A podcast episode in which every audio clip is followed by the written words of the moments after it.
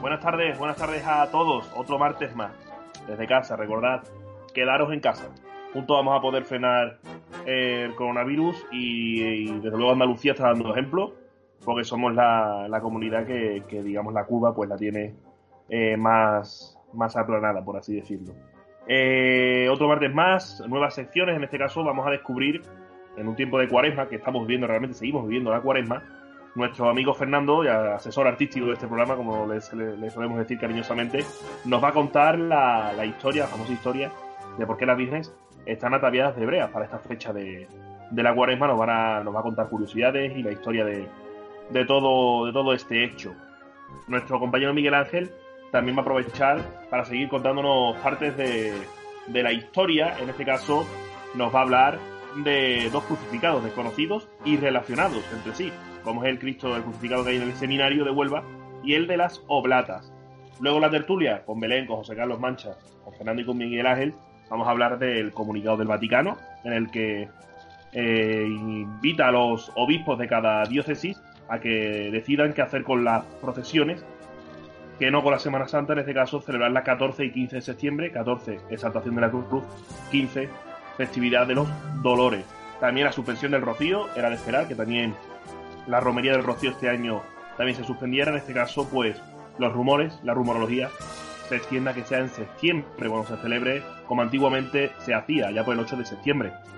También vamos a hablar un poco de las palabras de Tony, del presidente del Consejo, el pasado jueves, a los compañeros de Tramo Cero eh, los temas del abono de los parcos, el IVA, eh, las hermandades, qué pasa con las hermandades con el dinero de las hermandades, las bandas que también están mandando comunicados de por favor a las personas que saquen sus papeletas porque las bandas eh, tienen que vivir el año con lo que tenían contratado con cada hermandad, tema del que hablábamos la semana pasada y hemos tenido respuesta oficial por parte de las bandas, después de reunirse el director de la agrupación de la cena también con el resto de, bandas de la localidad de Huelva.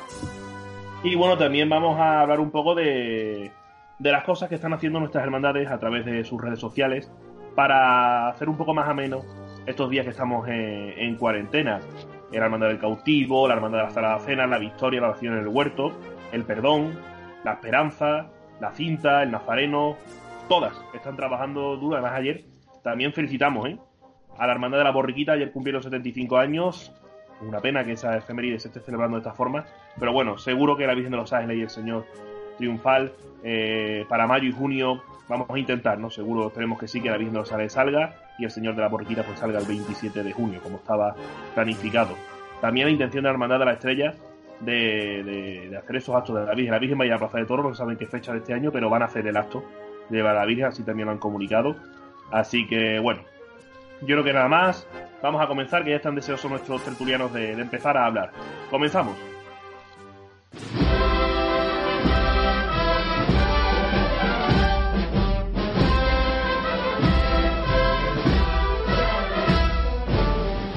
Sentir Cofrade, el podcast de cuarto tramo en Uniradio.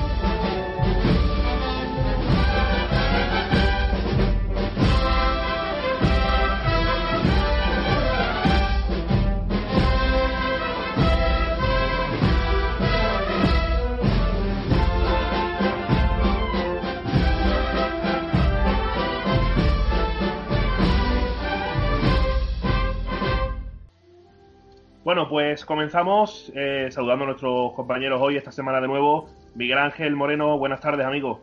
Hola, muy buenas. Fernando Andrade, buenas tardes. Muy buenas, Jesús. Belén Triñanes, José Carlos Mancha, buenas tardes. Muy buenas tardes, Jesús. Buenas tardes. Bueno, pues vamos a empezar la sección, en este caso vamos a empezar por Fernando, eh, tiempo de cuaresma, vamos a, empezar, vamos a dejar que empiece nuestro asesor artístico contándonos esa historia, esas curiosidades de vestir a la Virgen de Brea por estas fechas de, de Cuaresma. Así que, Fernando, el micro es tuyo. Cuéntanos, compañero. Muchas gracias, Jesús. Pues sí, vamos a andar un poco sobre este tema, ya que estamos acostumbrados a ver a las imágenes ataviadas de hebrea, pero muchas veces no sabemos el porqué del motivo. Así que vamos a investigar y vamos a hablar un poco sobre ello. En Cuaresma, la Virgen cambia su atuendo anunciando que llega la pasión de Cristo. Este atuendo nos muestra a la Madre de Dios de una forma humana y humilde, más cercana al pueblo. este tipo de vestimenta es relativamente moderna. Se retoma de primeros del siglo XX, en la posguerra concretamente, donde entonces María se empieza a vestir de hebrea. No existe un porqué ni sabemos quién lo inventa. Solo sabemos que las primeras imágenes a la cual se le atribuye esta vestimenta es la Virgen de la Iniesta, de la Hermandad de la Iniesta de Sevilla, la cual vestía el famoso diseñador Juan Manuel Rodríguez Ojeda. O la Virgen del Valle, también de la misma ciudad, la cual era ataviada por Muñoz y Pavón, ambos amigos entre sí, por lo que seguro que entre ellos hablarían de este tema y se pondrían un poco de acuerdo, por lo que sería más o menos a la par. Estamos en una época en la que hay unos trámites historicistas donde se recupera las cosas del pasado, a la vez que nacionalistas, donde se busca el propio arte de nuestro país y se pone en valor. Se puede considerar, según los historiadores, que estas estampas vienen de los cuadros de Murillo, el cual eran seguidores Juan Manuel y Muñoz y. Eran conocedores de la obra de este pintor, donde se representaba a la Virgen con tocados vaporosos, imitando la casa, con mantos de color azul y sayas de color rojo. Otros de los motivos inspiraciones que pueden aparecer eran los bustos de la Dolorosa que se encontraba en varios conventos de la ciudad, que a las cuales también se les representaban de esta manera, mantos azules tocados muy vaporosos y con sayas de color rojo. No es de extrañar que Juan Manuel, al ser conocedor de todo esto, se inspirara en este tipo de dolorosas para representarlas y para vestirlas. En la actualidad, el atuendo que se crea y sirve a la, a la forma de vestir las imágenes sigue siendo más o menos la misma de aquella época que Juan Manuel puso en valor. Por un lado encontramos la saya roja, por otro el manto de color azul, el tocado blanco, que normalmente suele ser un tul, un raso o una gasa, el fajín característico, que se puede llamar de brea, rayado, que nos inspira los tejidos de la época de brea. Y normalmente en esta ocasión las imágenes suelen perder sus atributos de reina, por lo que se les quitan las coronas y las ráfagas para sustituirlo por un aro el cual está rodeado de 12 estrellas. El que las imágenes se vistan de hebrea no quiere decir que sea una reconstrucción de las vestimentas de la época de Israel. Cristo recuerda en todos estos aspectos y María a esos ropajes que pudieron ser, pero que no son exactamente iguales. El tocado, el fajín rayado, son elementos que podemos encontrar en varios cuadros a la hora o en las representaciones pictóricas de la época, pero no son exactamente los mismos que se representan, ya que hacemos una intuición de lo que fue la vida y la pasión de Cristo. Incluso los propios Cristos de la Edad Moderna, las imágenes que se tallaban en aquella época, se les pintaba el sudario eh, con rayas o con líneas para evocar a esos tejidos que son eh, hebreicos. Por lo que podemos decir que es una mezcla entre los cuadros y las connotaciones historicistas de la época. Con los años, cada imagen se atavía de esta manera y alguna de ellas incluso ha dejado su propia impronta, convirtiéndose en algunas grandes referencias para este tipo de vestimenta. Eh, tenemos como ejemplo la Esperanza de Triana, donde sigue manteniendo su sello tan característico que es el manto verde. La Virgen de la Tristeza, de la Hermandad de la Veracruz, de la misma ciudad, incluso su vestidor de aquella época, Antonio Garduño, le llegó a colocar un paño de tejido de Israel a modo de tocar sobre manto. O eh, podemos encontrar otras imágenes como la Virgen de las Aguas de la Hermandad del Museo, la cual sigue manteniendo su tocado monjil sin perder la esencia. Existe una apertuación del modelo que sigue en la actualidad, con tocados mucho más sueltos, buscando un modelo más pictórico, además de recrear aquellos cuadros de Murillo o los bustos de las Dolorosas. Hay tradiciones que hacen que las imágenes también se vistan estos días o en otras épocas que no quiere decir que sea la propia cuaresma en sí. Aunque es cierto que la cuaresma es cuando la iglesia reconoce que tiene que llegar la austeridad, donde se quitan las flores, donde se quitan los grandes exornos para llegar a unas líneas más sencillas, por lo que esto sería el periodo más idóneo para hacerlo. Conocedor de esto era Juan Manuel y Muñoz de Pavón, por lo que no es de extrañar que ellos, a la hora de ataviar a la dolorosa, fueran el momento más idóneo o más propicio que ellos vieran conveniente para hacerlo, siguiendo de toda la época el calendario litúrgico, la forma más fácil o la forma más adecuada. La brea es la iconografía de la cuaresma, la señal de que algo se acerca, la puerta de lo que está por venir. Es el último tramo de la más dulce espera. Pues con esas palabras, eh, Fernando nos está contando, gracias Fernando eh, por la historia de, las hebreas, que aún muchos pues se preguntan por qué están de hebrea o incluso cuando ven a una Virgen vestida hebrea antes de Cuaresma, se extrañan, ¿no? Por ejemplo, cuando hemos visto a la Virgen del Rosario vestida de hebrea por, por Navidad, eh, hay personas que, se extrañaban, dicen, bueno, ¿y cómo que está vestida de hebrea si todavía no es Cuaresma? Pues aquí con esta historia, desde Sentir Cofrade, dada por Fernando Andrade, para aquellos que, que aún se lo siguen preguntando, lo tienen todo bien explicadito. Gracias, Fernando. A ti, Jesús. Bueno, pasamos a Miguel Ángel, turno para la historia también, en este caso sobre dos crucificados que al parecer tienen relación, como es el crucificado del seminario de Huelva y el de las Oblatas, Miguel Ángel. Pues sí, la verdad es que estudiando la historia de estas dos imágenes tan poco conocidas dentro de esa cantidad de imágenes pasionistas que tenemos en la ciudad, nos hemos dado cuenta que su historia va prácticamente de la mano, ¿no? Mi idea en esta semana era, en estos tiempos de confinamiento que vivimos, hablar de imágenes que están en cuarentena perpetua, ¿no? que nunca han salido a la calle. Y concretamente estas dos tallas tan desconocidas que empezaban a estar entrelazadas entre sí por su vocación, pero que vamos a ver cómo también eh, en su historia hay un montón de nexos de unión entre ellas. Son dos obras además que eh, resultan muy llamativas desde el punto de vista cofrade, porque sí, son crucificados, son imágenes de la pasión de Cristo, pero no las veríamos en ninguna de nuestras cofradías, ya que Ninguna de las dos responde a ese modelo barroco que nos gusta tanto en la imaginería cofrade. La primera de las imágenes de las que quiero hablar es la de Cristo sacerdote y rey, que preside la capilla del seminario diocesano. Es una imagen que por su vocación ya nos remite a un carácter sacerdotal que es muy propio del lugar en el que está, del sitio donde se forman los futuros sacerdotes, y se trata de un Cristo vivo que extiende sus brazos de manera perpendicular al cuerpo, o sea, totalmente alineados al madero horizontal de la cruz, en un gesto que nos recuerda al que realizan los sacerdotes en esos momentos de acogida, cuando nos dicen eso, el Señor esté con vosotros, que abren los brazos, pues eso es lo que quiere representar esta imagen, que es un Cristo sacerdote, pero como su propia vocación eh, nos indica, también es un Cristo rey, que nos remite a esos modelos hieráticos, majestuosos, totalmente frontales, propios del arte románico en el cual pues la cruz no es un instrumento de tortura, sino que es el trono desde el que Cristo reina. Y de hecho la imagen del Señor aparece coronada no de espinas, sino con una corona de oro o chavada que nos eh, reivindica y que termina de redondear esa iconografía majestuosa a la que se refiere esta imagen. Dentro también de ese carácter triunfal, pues vemos que no presenta sangre nada más que en las heridas de los clavos, que son cuatro, es una de esas pocas imágenes que tenemos en nuestra ciudad de Cristo crucificado por cuatro clavos.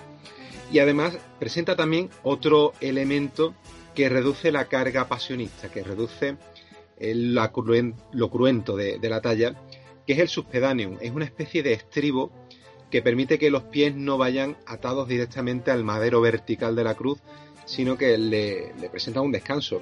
Y el elemento este del subpedaneum no es casual y no aporta ese, ese descanso por casualidad, sino que hay que recordar que los crucificados no morían desangrados, como se puede pensar, sino que morían por un shock eh, cardiorrespiratorio debido al movimiento de tener que izarse en la cruz apoyándose en esos pies que estaban traspasados por los clavos y en las manos también traspasadas para respirar, porque el hecho de la respiración es uno de los pocos movimientos de los que el ser humano no puede prescindir voluntariamente. Entonces, cada vez que hacía falta tomar aire, la persona que estaba crucificada tenía que sufrir muchísimo y eso era lo que terminaba generándole la muerte.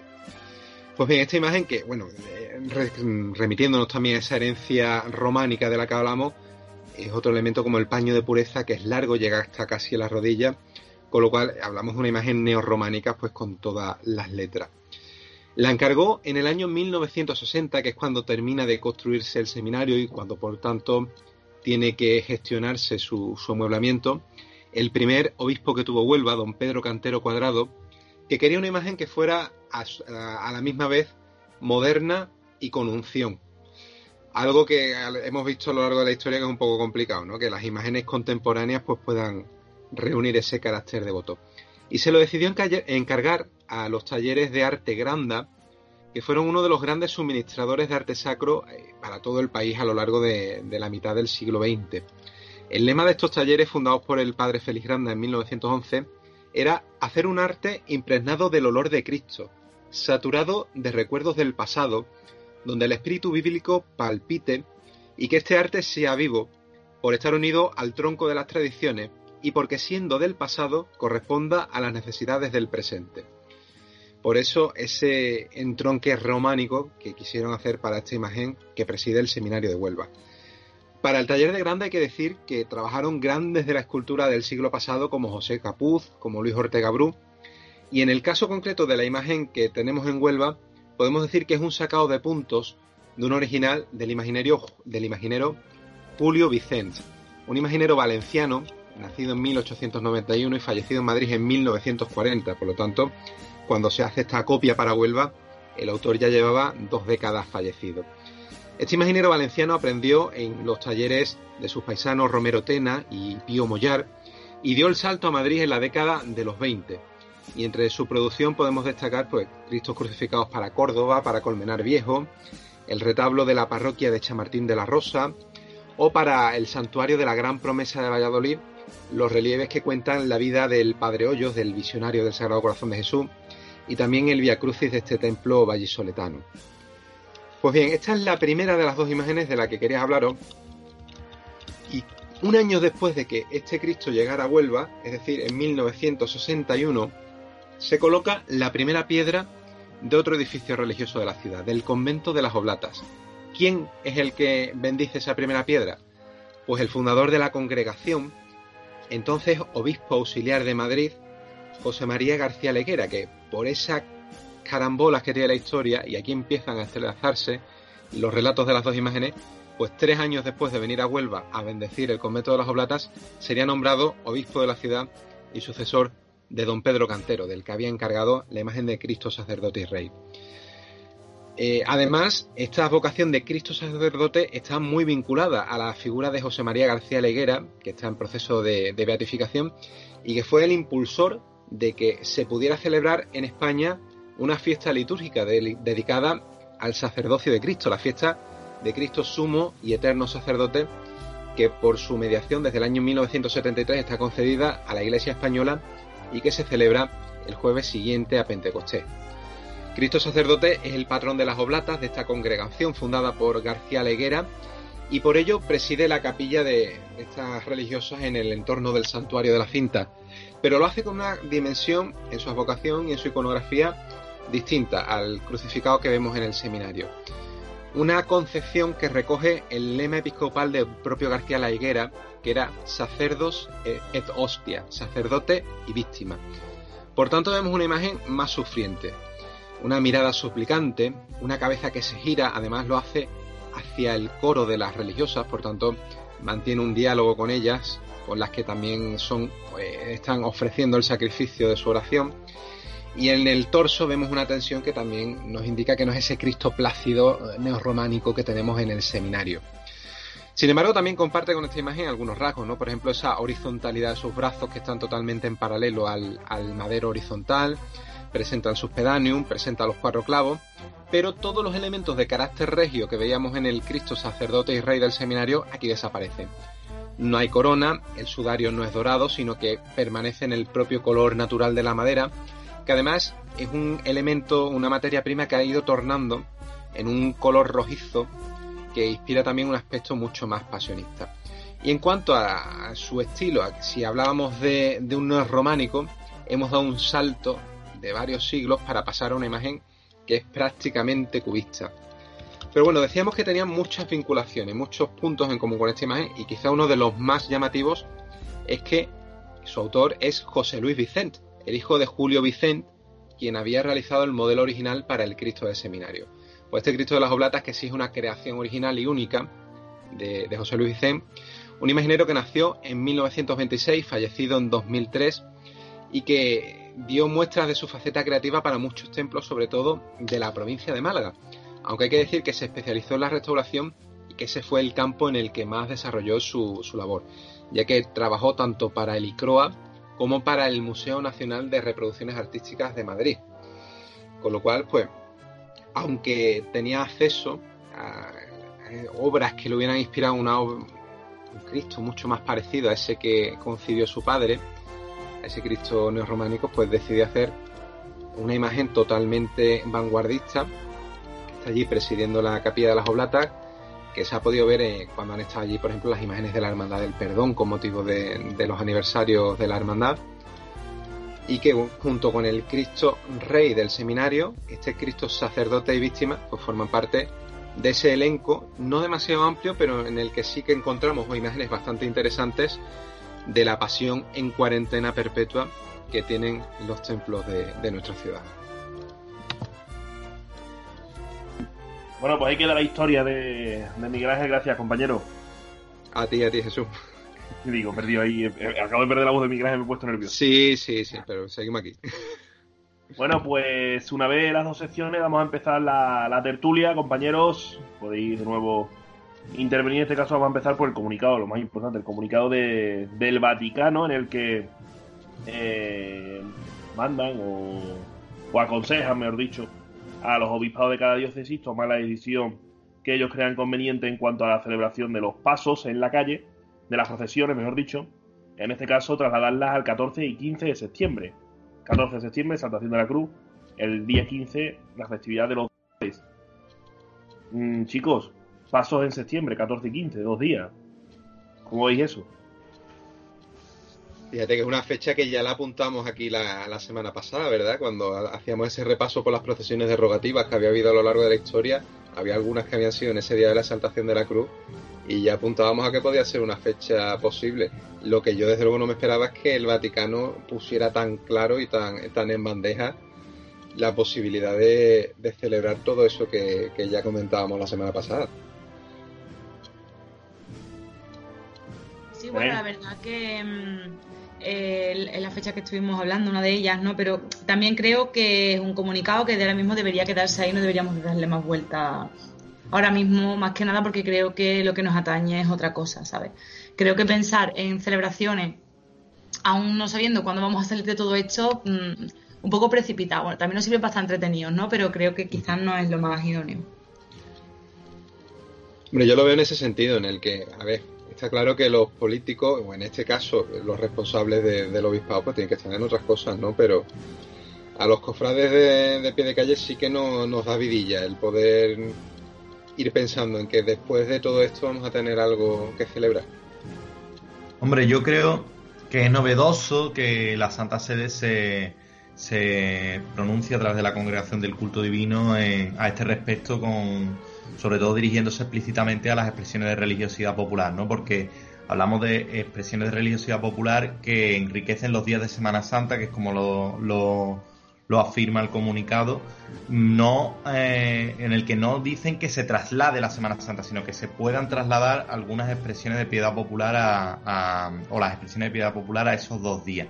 Evidentemente, eh, en cuanto a logística, eh, no se puede montar una Semana Santa en dos días y además no es, no es lo preceptivo, porque la Semana Santa son muchas otras cosas y otros aditamentos culturales y no solo religiosos.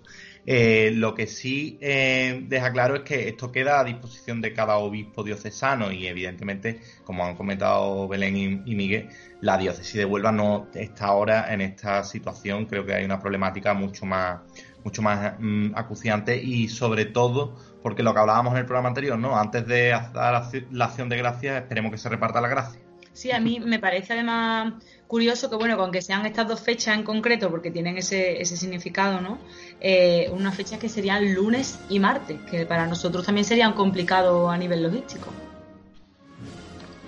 Por cierto, la frase, la frase que, comentaba José de esas expresiones de piedad popular que enriquecen el trido sacro, a más de un párroco de Huelva seguro que se la atragantaba a la hora de leerlo. ¿eh? Probablemente.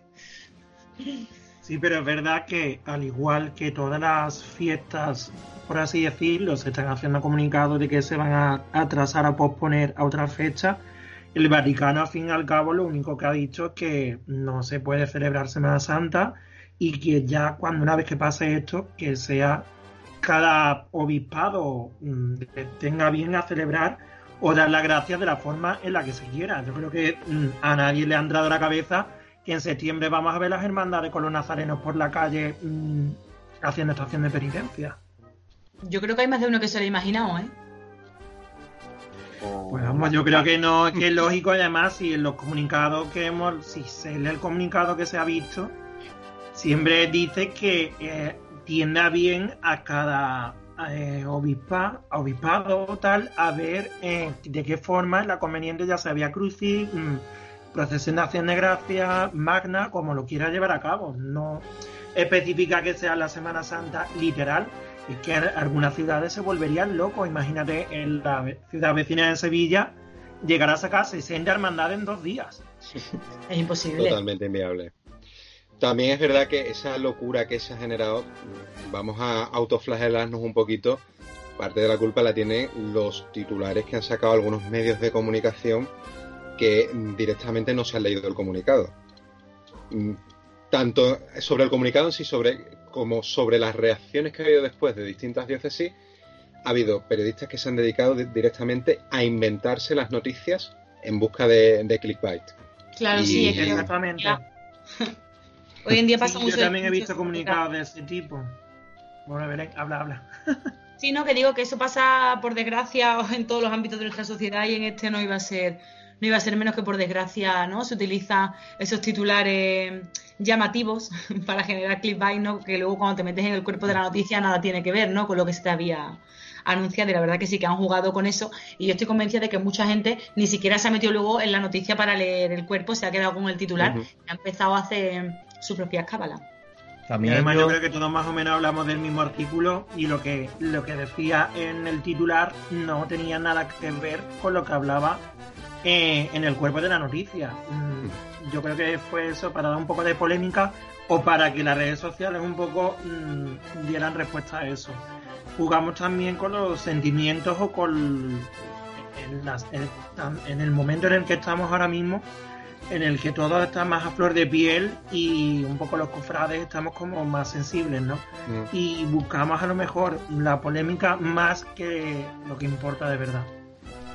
Yo considero también destacable el cómo se ha pronunciado la agrupación de cofradías del Consejo de Cofradías de Córdoba eh, negando que vayan a trasladar eh, las procesiones o parte de las procesiones de Semana Santa a los días que propone el, comunicado de, la Congregación del Culto Divino. ¿no?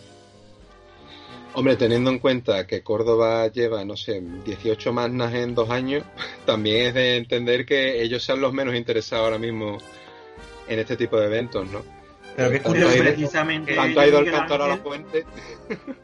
Es que precisamente ellos son los que menos deberían decir eso, ¿no? O sea, mm, una ciudad que lleva celebrada 5 o 6 magnas en menos de 10 años ahora que sea la primera en decir no, no vamos a participar de eso porque no nos parece coherente, mm, pierde un poco la credibilidad, ¿no? Pero creo que... pero, pero no deja de ser llamativo del, del hartazgo que ya ellos tienen también de, esta situación, ¿no? Creo que es destacable también eh, que haya sido el, propio ámbito cofrade de Córdoba quien se haya manifestado así y no la, la propia diócesis, ¿no? Que, que es normalmente quien pone más impedimentos o quien estudia más el tema de, de, la, de las salidas procesionales. Y que además está encantado, José, porque además si hay un obispo al que le gusta tener pasos en la calle es a don Demetrio. claro, está claro, está claro. Yo creo sinceramente que esto es ahora mismo, en el momento que se vean que todas las ciudades van a empezar a hacer cosas de este tipo, seguro que Córdoba se suma y no se va a quedar la única sin hacer nada. Algo se inventarán. Hombre, una de las opciones, dominó de 2013. Una de las opciones era un besamano magno, besamano y besapié también. Es que bueno, hablamos de expresiones de piedad popular y no solo entran ahí en, el término las procesiones, también los besamanos y besapiés o incluso actos de via crucis y otros rezos que, que son eh, actos devotos ¿no? De, de, piedad popular y fuera de lo que es el ámbito litúrgico de la, de la misa y los, los actos culturales en los templos. A ver, está claro que yo creo que si no, si no hacemos algo en la calle, mm, tampoco tiene mucho sentido lo que nos, lo que nos dice la, la congregación del culto divino, ¿no? Está centrada en eso y, además es que es nuestro carisma, es nuestra manera de hacer las cosas. Eh, muy bien, un besamanos más nos pues, podría haber tenido más sentido en otra ocasión, pero yo creo que sustituir las procesiones de Semana Santa, que son el epicentro de la vida cofrade, por una serie de besamanos, pues tampoco es lo que nos está pidiendo el momento. Si hemos salido por 400.000 historias, creo que este es el momento en el que realmente tiene sentido volver a salir a la calle. Exactamente, yo pienso lo mismo. Si hay algún motivo de verdad por el cual hay que salir, yo creo que este es el fundamento de peso. Es más, a lo largo de la historia, como ya estuvimos viendo la semana pasada, siempre que ha pasado algo de este tipo, se ha repetido este tipo de actos. Y ahora de verdad es cuando tiene motivos y, creo que se debería de hacer. Hay muchas profesiones extraordinarias sin sentido o con la mínima excusa para sacarlo. Y ahora que de verdad existe este motivo es cuando debería de hacerse. Hay que decir también, esto es muy sencillo porque... Muy sencillo. Voy a explicarme mejor eh, aparte de lo que se haga para estas dos fechas que ha, que ha propuesto desde la Santa Sede, eh, repetimos lo mismo la semana pasada. El Cristo de las Tres Caídas está la esperanza. El Cristo de las Tres Caídas tiene que volver al polvorín. La Virgen de la Estrella, el prendimiento, quiere llevarla a la Plaza de Toros y va a hacer los actos que no han podido hacer, los van a hacer este año, o todo pase. Imaginamos que si Dios no quiera, pero si la Virgen de los Ángeles no sale en mayo, también saldrá más adelante. O sea que procesiones vamos a tener las que se han suspendido se van a hacer a lo largo del año.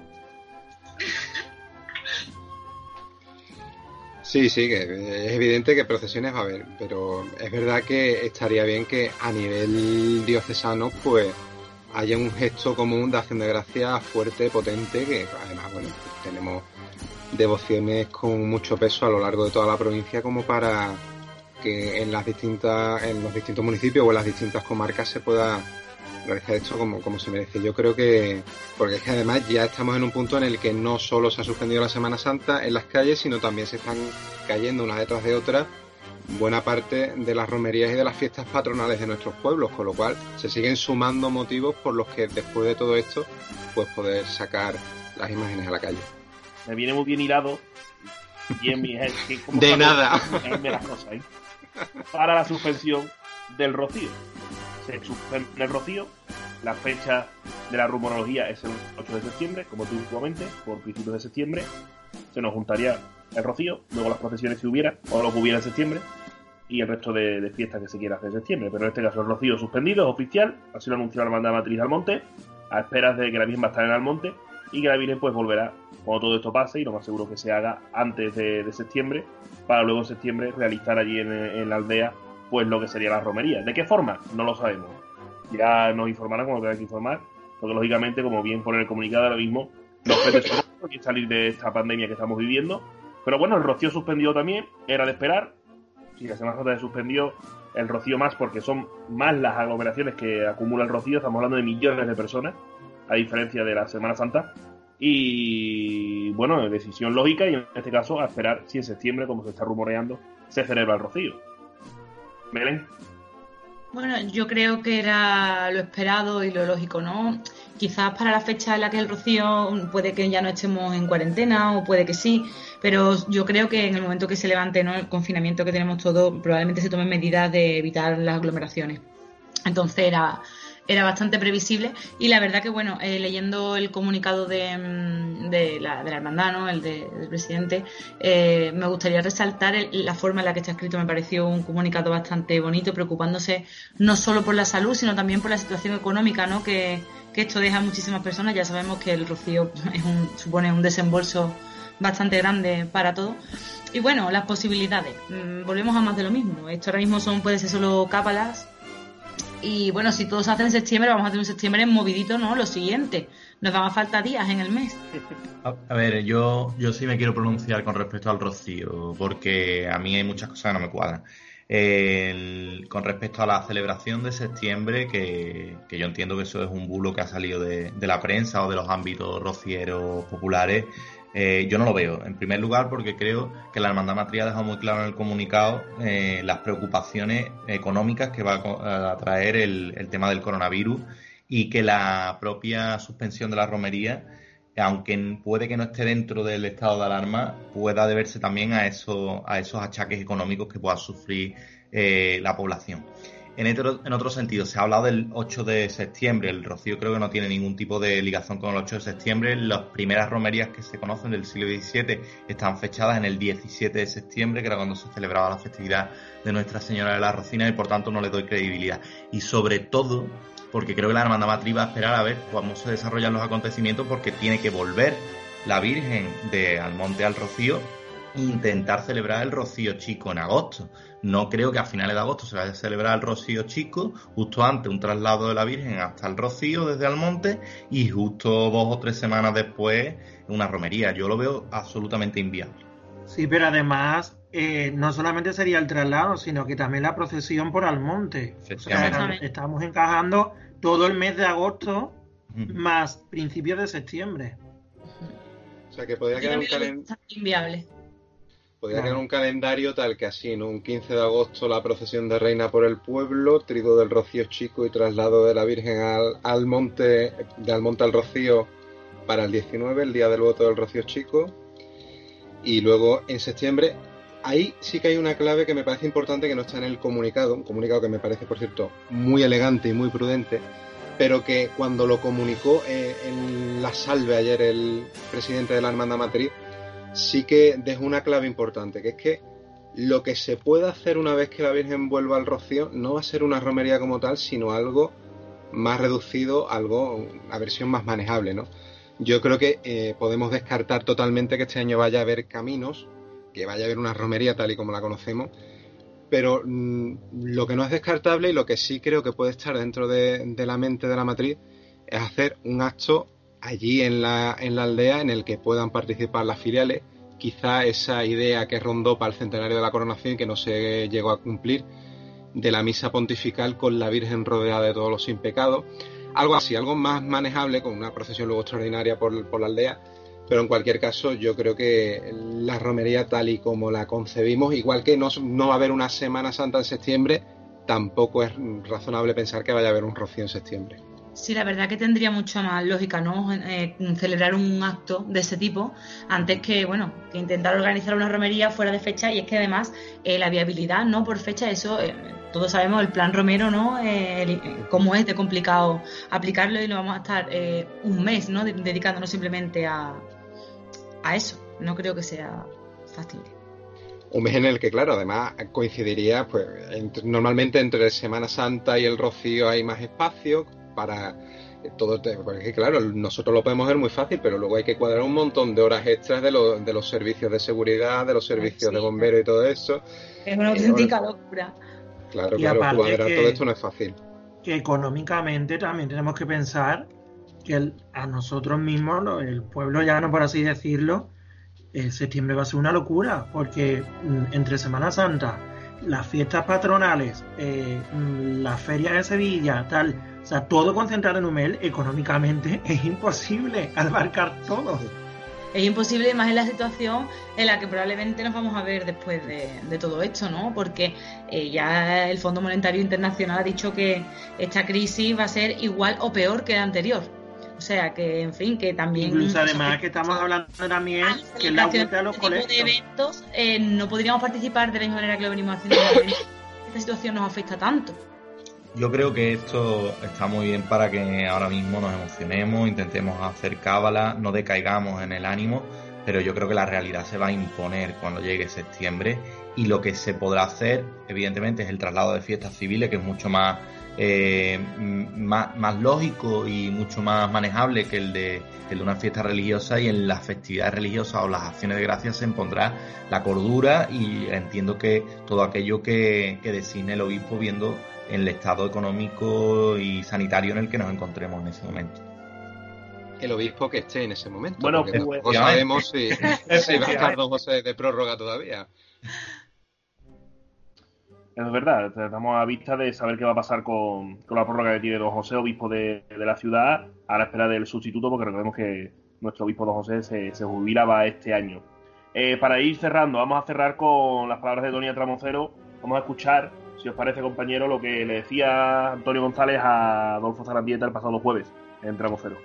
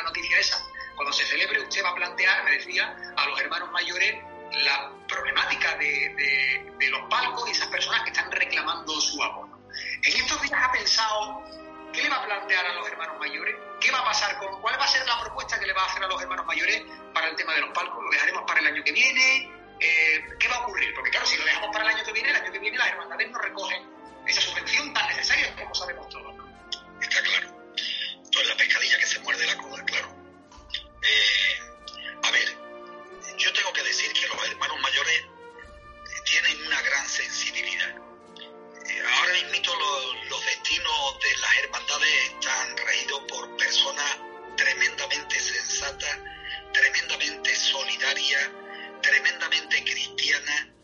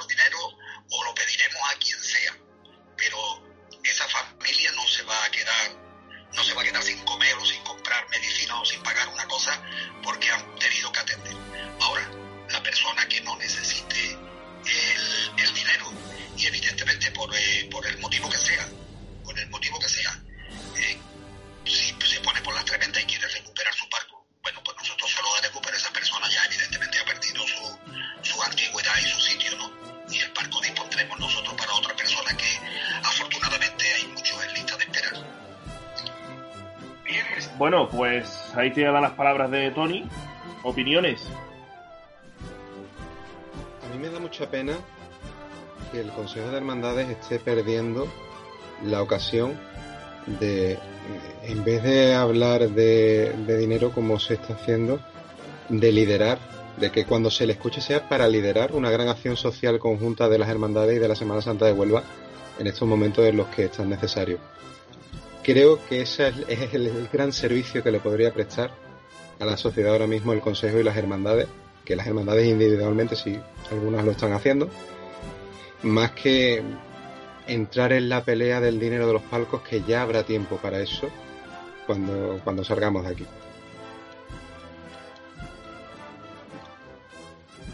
Belén. Bueno, yo creo que es un tema bastante complicado, ¿no? Yo también creo que no debería hablarse de estos, tem- de estos temas así abiertamente, creo que deberían de buscar una solución. Pero bueno, yo también, hay una cosa aquí que, que le veo un poco de laguna, ¿no? Porque dice que si no, las hermandades van a dejar de ingresar y tal. Yo mm, también opino que eh, habiéndosele subido la subvención a las hermandades, si el año que viene las hermandades no cobrasen nada por los palcos, pasaría algo. Mm, Yo creo que no, porque no. al final estamos en lo comido por los servidos. Mm, Exactamente. Estaríamos en lo comido por los servicios, porque con el incremento de la subvención ¿no? del ayuntamiento van a coger un poco más de dinero. Y también digo una cosa, las hermandades también tienen muchísimas herramientas para luego eh, eh, gen- generar eventos en los que puedan sacar dinero, ¿no? Creo Ah. yo. Además, para un año en el que la subvención creo que va de verdad a, a tomar sentido, ¿sabéis? Siempre en todos los programas a los que he ido, eh, que se me ha preguntado por eso, he dado mi opinión sobre las subvenciones. Yo estoy absolutamente en contra de las subvenciones que se le dan a las hermandades de Semana Santa por una sencilla razón. Porque pienso que limitan la libertad de las hermandades a la hora de, de según qué actos en torno a políticos y personajillos que, que, que, bueno, merodean en torno al, al mundo de las cofradías cuando les interesa, ¿no? Entonces, quizá este año, por la casuística que ha tenido lugar, pues sí mm, pueda tener sentido esa subvención siempre que las hermandades se hagan cargo del pago de todos los trabajadores a los que tienen, con los que tienen contratados servicios, etcétera, y evidentemente si el consejo se ve desbordado por peticiones de devolución de, de, de dinero de los palcos. Y por qué no, viendo que si es verdad lo que dice Tony, que me lo han comentado mucha gente, que hay una gran lista de espera para, para acceder a ello, mm, renovar a, a palcos a aquellos que no quieran continuar eh, renovando su abono. ¿no? Fernando. A ver, yo creo que es verdad que todas las hermandades necesitan ayuda y económicamente y más este año en el sentido de que hay una gran problemática de la hermandad que, aunque no se haya salido a la calle, no se cobran papeletas, eh, se sobrevive de las cuotas y las hermandades también tienen que pagar eh, todo lo que ha contratado ya, es decir, bueno, bandas... también hay una cosa, Fer, eh, hay muchas hermandades a las que eso le afecta poco, lo único que van a perder es los donativos que quieran dar, porque son muchísimas ya las hermandades que tenemos la papeleta de sitio incluida en la cuota. Claro. Sí, sí. Sí, yo no digo que no, pero que la, hermandad, que siempre es bueno el tener ese piquito que te dé, porque no sé exactamente cuánto te da el consejo, pero el que vamos a enfrentar este, en esta ocasión unos gastos de por algo que no vamos a hacer.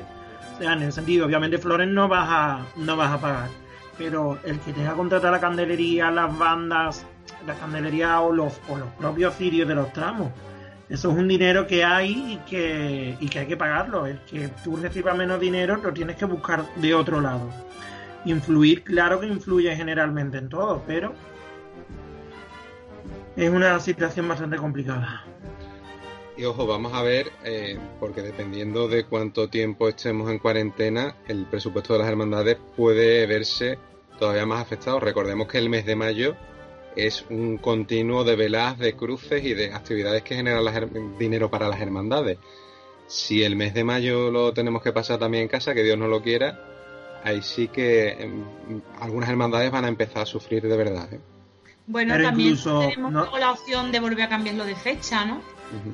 Sí, pero es verdad que también eh, si entramos en una gran crisis económica, como venimos diciendo, el problema de todo esto es que al final nos va a afectar a todos en el bolsillo y todos nos vamos a a lo mejor a participar dentro de las actividades o ese desembolso económico dentro de una hermandad, ¿no? Que también cuesta. Sí, bueno, pero ya también hemos vivido hace no mucho una crisis de ese tipo y yo creo que hemos seguido también participando en la medida que hemos podido de los actos que celebraban las hermandades, las velas y tal. Yo creo que han seguido teniendo afluencia de público, ¿sabes? Que yo creo que si las hermandades se ven en un momento desesperado, hacen un llamamiento a los hermanos, a los cofrades en general, y yo no creo que hubiera problema. Y yo no creo. Y yo personalmente os, digo una cosa: yo no creo que haya hermandades en un momento desesperado. Mm, ahora mismo no. Veremos las consecuencias de, del tema del coronavirus a nivel económico dentro de un año, porque se evaluará para la Semana Santa que viene y el curso que viene. No olvidemos que este presupuesto se presenta a finales de, de, las cuentas de este año se presentan a finales de año, entonces lo veremos para, para, el, para el 2021. Ahora, que pienso que ninguna hermandad está en un, en un momento límite, ninguna. No, bueno, y la, la, mejor muestra de ello es que todas ellas están, o prácticamente todas están metidas en grandes proyectos. Que en un momento, lógicamente, algunos de esos proyectos pues se verán ralentizados o incluso paralizados. Pero no creo que ninguna hermandad vea amenazada su supervivencia ahora mismo, ni de lejos. Yo, creo que los gastos del día a día o los que se originaban a raíz de Semana Santa y de los cultos, yo creo que no hay problema. Quizás es eso, que si tú tienes eh, encargado una salla, por ponerte un ejemplo, lo mismo en vez de sacarla en dos años, la tienes que sacar en tres, pero bueno. ¿sabes? que eso luego repercute económicamente a los bordadores. Claro, ahí no será para la propia hermandad, sí, será para el bordador, el taller de bordado o las personas que se dediquen a esto. Ahí es donde se va a ver el alcance de esta crisis en el mundo de las cofradías, ¿no? Otra vez en los talleres que poquito a poco estaban sacando la cabeza después de unos años muy malos y a los que pues otra vez les viene, les va a tocar bailar con la más fea. Sí, Miguel, pero ahora tenemos un gobierno en Andalucía que se ha jactado de, querer proteger el patrimonio material e inmaterial que rodea la Semana Santa, pues quizá ahora es el momento de, sacar ese, ese programa, ¿sabes lo que te quiero decir? ¿no? Que no, nada cobra más sentido que cuando hay necesidad. Y ahora de verdad para muchas familias que se dedican a labores artesanales que únicamente subsisten gracias a la Semana Santa, ya que existe Semana Santa en Andalucía y que nos copian en otras partes del Estado pero quizás sea ahora el momento en, ayudar a esas pequeñas empresas que se dedican a mantener eh, todo este complejo. Incluso hoy mismo ha salido un artículo en prensa hablando precisamente de estas personas que se dedican a la artesanía pidiendo un respaldo por parte del gobierno por todo lo que se le viene encima. Bueno, pues yo creo que hemos hecho una horita buena de, de radio otro martes más. La semana que viene esto da mucho que hablar, esto nos da para hacer tertulias, pero toda la semana. La semana que viene, pues tendremos más secciones, más historias, más, más, más secciones, en fin, eso, para aprender, para seguir aprendiendo nuestra Semana Santa y de todo lo que nos rodea. Gracias, Miguel Ángel, gracias, Belén. A ti siempre. A ti, Jesús, un beso. Gracias, José Carlos, y gracias a Fernando. Nos vemos. Gracias a ti, Jesús. Bueno, y a todos los oyentes, muchas gracias por acompañarnos en esta ocasión a través de Ivo y a través de Spotify. Ahí tenéis todos los podcasts, los estamos subiendo poco a poco. Así que nada, la semana que viene otro ratito de cofradías, otro ratito de, la pasión más bonita que tiene Huelva, que es su Semana Santa. Y que, repito, nada va a poder con, la, con el sentir cofrade de esta ciudad, de Huelva.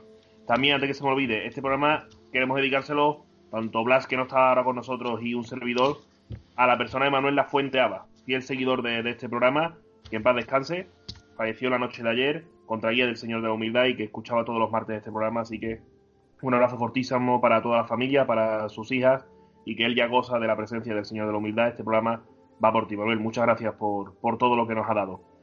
Y gracias a todos los demás. Hasta la semana que viene. Ahí quedó.